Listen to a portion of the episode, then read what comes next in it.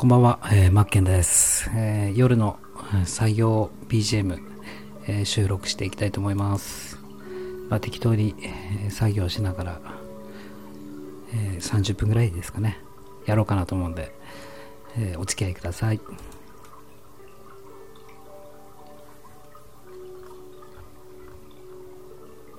日は一日どうでしたか？皆さん。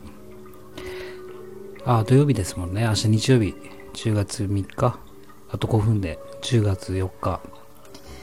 なんか10月の頭って微妙ですね。多分、あちょっと、こういう時はね、10月、えー3日で調べてみますか。とり、とに、とりあえず検索するっていうね。10月3日。10月3日はですね、何の日でしょうか。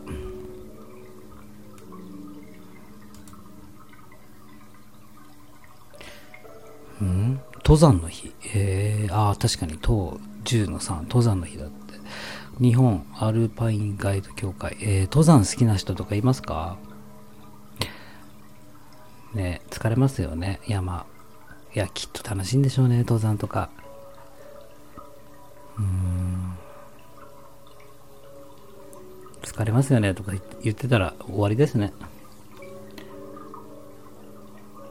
うんまあ、なんか特に、えー10月3日が、えー登山の日ぐらいしか書いてないという、ドイツ統一の日ですと。ああ、東西ドイツ45年ぶりに統一されたと。あれですよ、ベルリンの壁って知ってます？皆さん。ベルリンの壁、えー僕が子供の頃だっていうような気するんですけどねあーベルリンの壁があ1990年か壁が壊された日、ね、わざわざ壁なんて作っちゃってねえやっぱバリアって貼っちゃいますよねうん人と人の間にも壁がありますよね。見えない壁ってやつですよ。見えない壁。皆さんは見えない壁持ってますか？持ってますよね。自分を守るための壁。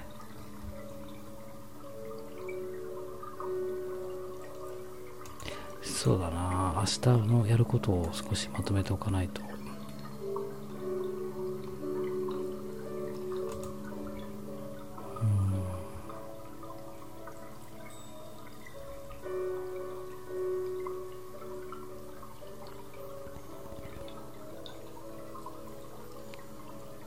マルチチャンネル配信。ちょっと見てみますね。ログインか。怖いな見るの怖いな。どうしよう。おおやっぱり売れてるわ。売れてるわっつったらあれですね。ああよかった。やっぱりですね年末にかけてやっぱり売り上げが伸びてくるんですよ。僕はね、あの、副業から物販を始めたんですよね、会社員時代の時に。で、やっぱり知識も経験もないんで、物売るしかなかったんですよ。ね、えーそれこそ最初はブログアフィリエイトとか、まあ、インターネットビジネスっていうものに出会って、いろいろ勉強はしたんですけど、やっぱり最初って挫折しますよね。なかなか長続きしなくて。それで、そうですね。そこからやっぱり経験値を積まないとと思って確実に売れる物販から始めたんですよ。で、やっぱり今思うとやっぱ物販始めといてよかったなと思うのは、やっぱりブログとか、まあ何でもそうですけど情報発信とかもそうなんですが、売れるまでに時間かかりますよね。仕組みを構築するまで。売り上げが立つまで。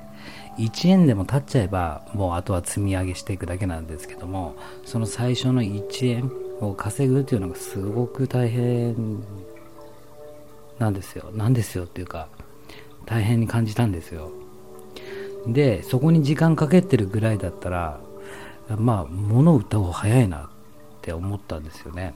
それでまあ、物販をやってて、今でもまあやってるんですけども、何ですかね、こう今、物販ある程度こう、土台ができて、えーまあ、なりわいですよね、僕にとっての生活の全般が物販で稼いでるわけなんですけども。ここの土台ができると、えー、今度はやっぱりこう情報発信とかね自分のブログだとか、えー、まあ、コンテンツ販売そこに時間を割けるようになってくるんですよねそして気持ちの余裕が生まれるとまあ僕なんてこうね、ふざけてるって、まあいつでも全力全力配信してるんですけど、まあ余裕を持った配信ができるというか、情報発信。まあ、自分が勉強したいものを勉強できるし、えっ、ー、と、学びたいもの学ぶ。同じことか、同じことですけど、やりたいことにに関してどんどんどんどん勉強していくことができるんですよ。そこに時間割けるというか余裕を持ってね。だけどこれが、えー、物販のスキルも何もなかったらやっぱり必死になるじゃないですか。1円も稼げてなかったら。で、やっぱり、えー、コンテンツ販売とかってなると、本当ね、YouTube やらなきゃいけないとかね、SNS やっていかなきゃいけないとか、まあ、この通りスタンド FM をやっていかなければいけないとか、いろいろあると思うんですけど、うんやっぱ売り上げ立つまでってね、現実、本当大変なんですよ。甘くないんですよね。うん、簡単ではないんですよ。このインターネットビジネスで最初の0から1にするということが。で、えー、僕はそこに気づき、まあ、物販を始め、まあまあ、物販だったら需要のあるものをちゃんとしっかりリサーチして販売していくって形で、まあ、もちろん残れば、まあえー、在庫にはなりますが結局ね値引きとかして破格で売ってプラマイゼロで終わったりとかもできるんで。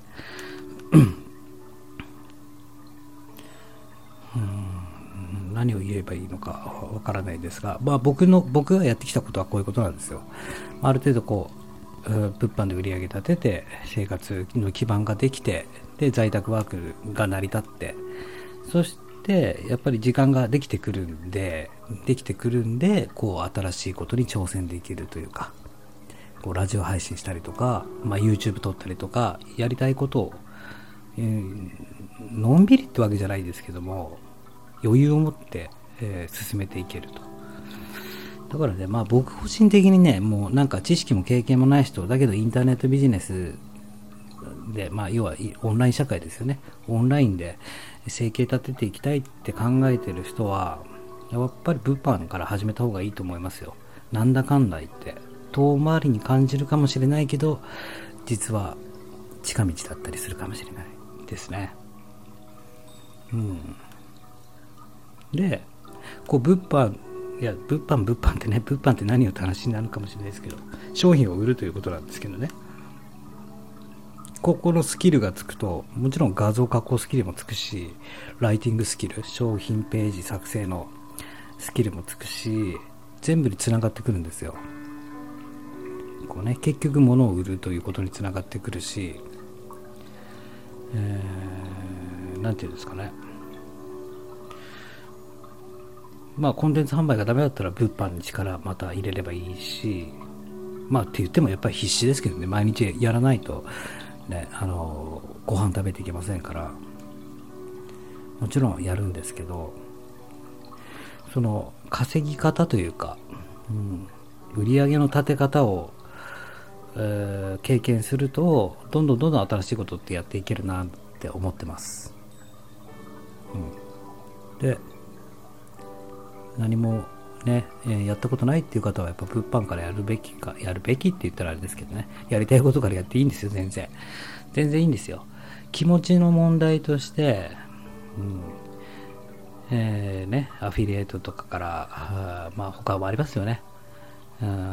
ネットを使って販売していくものって、情報発信もそうですけども、結構ね、精神的に結構タフじゃないと続かないんですよ。見えない、えー、答えを、まあ、最初のうちは追いかけていくことになるんで、うん、もちろん必ずたどり着くと思いますよ。必ずやり続けたらたどり着くと思うんです順番さえ間違えなければ。で、うん、やっぱり最初に商品作るべきだなと思うし最初にやっぱり売り上げが立つという立た立たせるという仕組みがやっぱり大切でで、まあ、情報発信するようになって、で、今度別に、物を売ったっていいわけじゃないですか。ね。情報だけが、ね、売り物じゃないし、自分のそういうね、誰かの役に立つ情報をまとめてコンテンツ販売する、プラス別に物を売ったっていいと思うんですよ。うん、僕はね、あの、こう最初に物を売るという、ね、仕入れて売るっていうことを覚えたんで、結構楽しんでやれるかなと。こんな、こんな夜分遅くに誰だろう ?LINE。すいませんね。このね、12時以降に LINE してくるってね、ちょっと今見ますね。うんと、誰だろう？ピコピコって言いましたよね、今。これが、例えばですよ、サービス提供者とかが、こんなね、こんな時間にですよ、情報発信者がこんな LINE 送ってたらもう即 NG ですよね。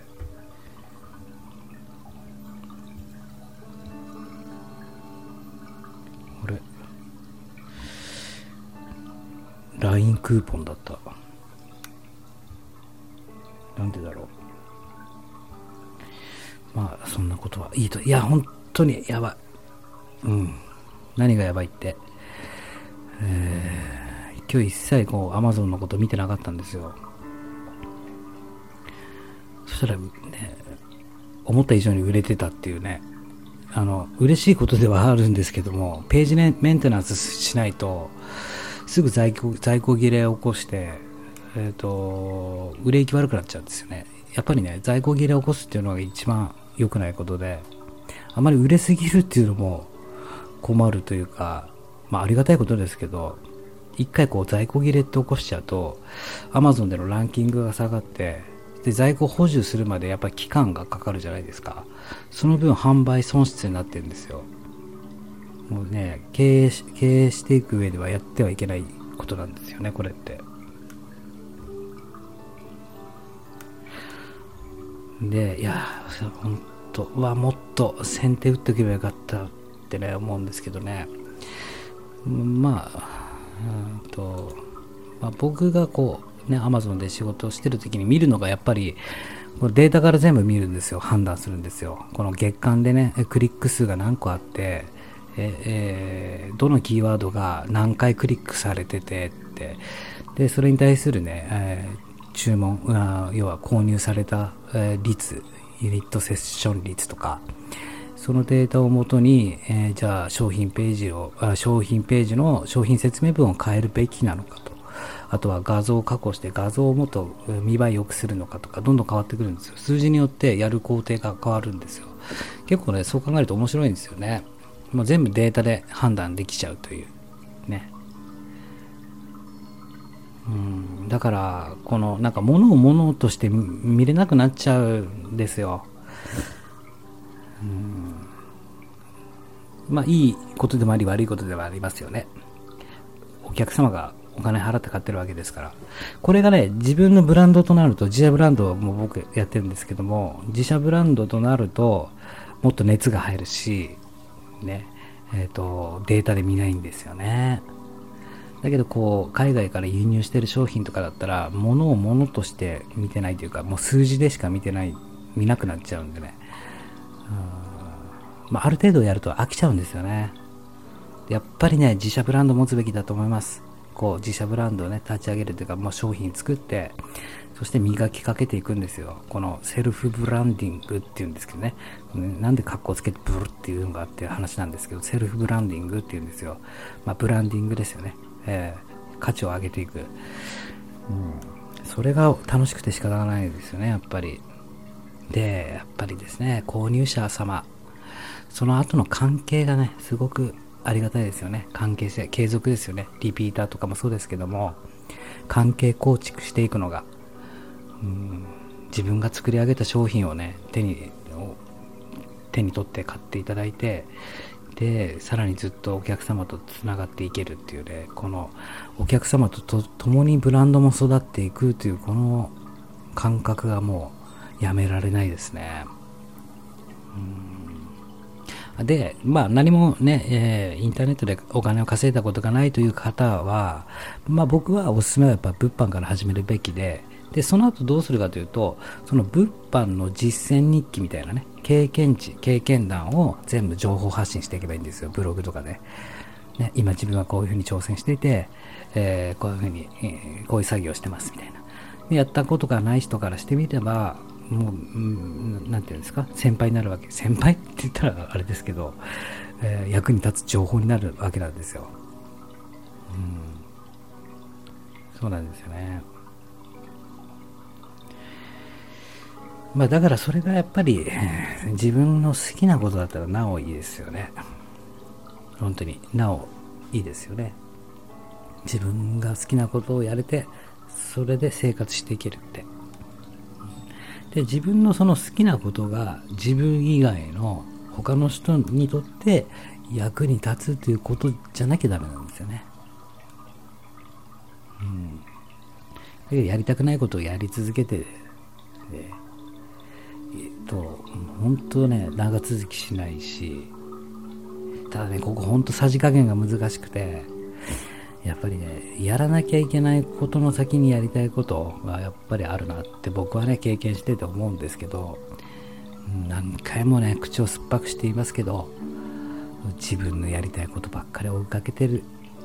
でもダメなんですよね。世の中に求められてること、少しでも多く、より多く、求められてるものからスタートするのが一番いいと思います。苦しまずに済むと思います。もちろんいいんですよ。あなたの人生ですからね。好きなようにやっていいんですけども、うん、やりたいことからや始めたとしてでだんだんだんだんもうなんか成果が出なくて行き詰まって苦しくなる、うん、そしてやめていく。っていうよりはやっぱり少しでも手応えある方が楽しいと思うんですよ。このスタンド FM のラジオ配信で皆さんそうですよね。やっぱりいいねもらったら嬉しいし、ね、アナリティクスから、えー、再生数確認するのも楽しいし、反応がある、コメントとかもそうですけどね、反応があるっていうのがあるから、その小さな喜びで、また明日もやろうかな、なんて思いますよね。だけども、やっぱり、こう、需要がないこと、自分のマニアックなことを、自分の好きなことから始めてしまうと、どんどんどんどんなんか再生されなかったりとかしてね、やる気が失せてくると。そういう事態が起きてしまいますよね。だから、えー、最初はこう、ね、より多くの人が求めてる感じのものから始めて、どんどんどんどん自分のやりたいことに絞り出していくというか、うん、最終的にはオンリーワンですよね。誰かの一人のためでいいからの発信が、配信がして、そこを楽しめるようになったらもう勝ちですよね。うんまあ、なかなかうまくいかないというか、難しいと言っちゃ難しいけど、けどやり続けたら必ず点と点が線になるんですよね。本当に。だからやめられなくなるんですよ。1円でもね、売り上げ立つというか価値の提供できて、そしてこの世の中にその価値をね、お金を払ってでも欲しいという方が現れた時に、初めて、ああ、やってきてよかったと思えるし、もっとやろうってなるんですよね。そのためにはやっぱりね積み上げ積み重ねたし、うん、やり続けるしかないんですけどもできる限りやっぱり戦略的にね考えてやらないとただただね苦しい見ながらね何も考えずね信じるものは救われるじゃないですけどもやり続けてたらいつか稼げるだろうっていう気持ちだといつか詰まっちゃいますよ、うん、それよりは少しでも手応え。もう本当あれベビーステップってやつですよ。本当に。小さな成功体験をね積み重ねて感じて喜びを得てそしてもっとじゃあ喜びたいから頑張ろうってなってね、うん、そうですね。そうですよね。まずは知るということかもしれません。やったことない方は。うん。楽はできないですよ。正直。楽なんてないですからね。あ、これいいな、みたいなね。えー、無在庫だしとか。ねえー、情報販売するのに、ね、コンテンツ販売とか在庫抱えなくて済むみたいなねあこれ絶対いいじゃんっていうかね思うかもしれないんですけどもそれを生み出すまでにお金いっぱいいろいろかかるんですよ。ねパソコンもしかりそうですけどもツールやソフト代にかかったりとかねあるんですよ。けど投資したら投資した分自己投資した分しっかり返ってくると思います。うん。僕はねもっともっと賢いやり方あると思いますよ。僕なんてねほんとうん。なんだろう。まあ最初はやっぱ苦しかったですね今思えば。うん。やり続けましたからね。別にまだまだできてるってわけじゃないですよ僕だって。まだまだこんなねひよっこちゃんですけども。うん。やっぱこのね在宅ワークってね。マジ最高なんですよ。最高 マジ最高ったら言い過ぎかもしれないですけど。いつでも動けるっていうね。自分で自分の自分の自分軸ですよ。自分の時間をコントロールできると。その代わり自分に対して鬼にならなければいけない時もありますが。もうね自分軸に生きるということが大切かなと思います、えー、ぶっちゃけ今もう一回会社員に戻れるかったら絶対に戻りたくないっす、だったら必死。ねこいて頑張ってでも自分自身で仕事していく方がよっぽどいいですよ。ね。まあ、えー、会社員の方にとってはね会社員の方にとってはお客様が給料をくれる社長様ですからね。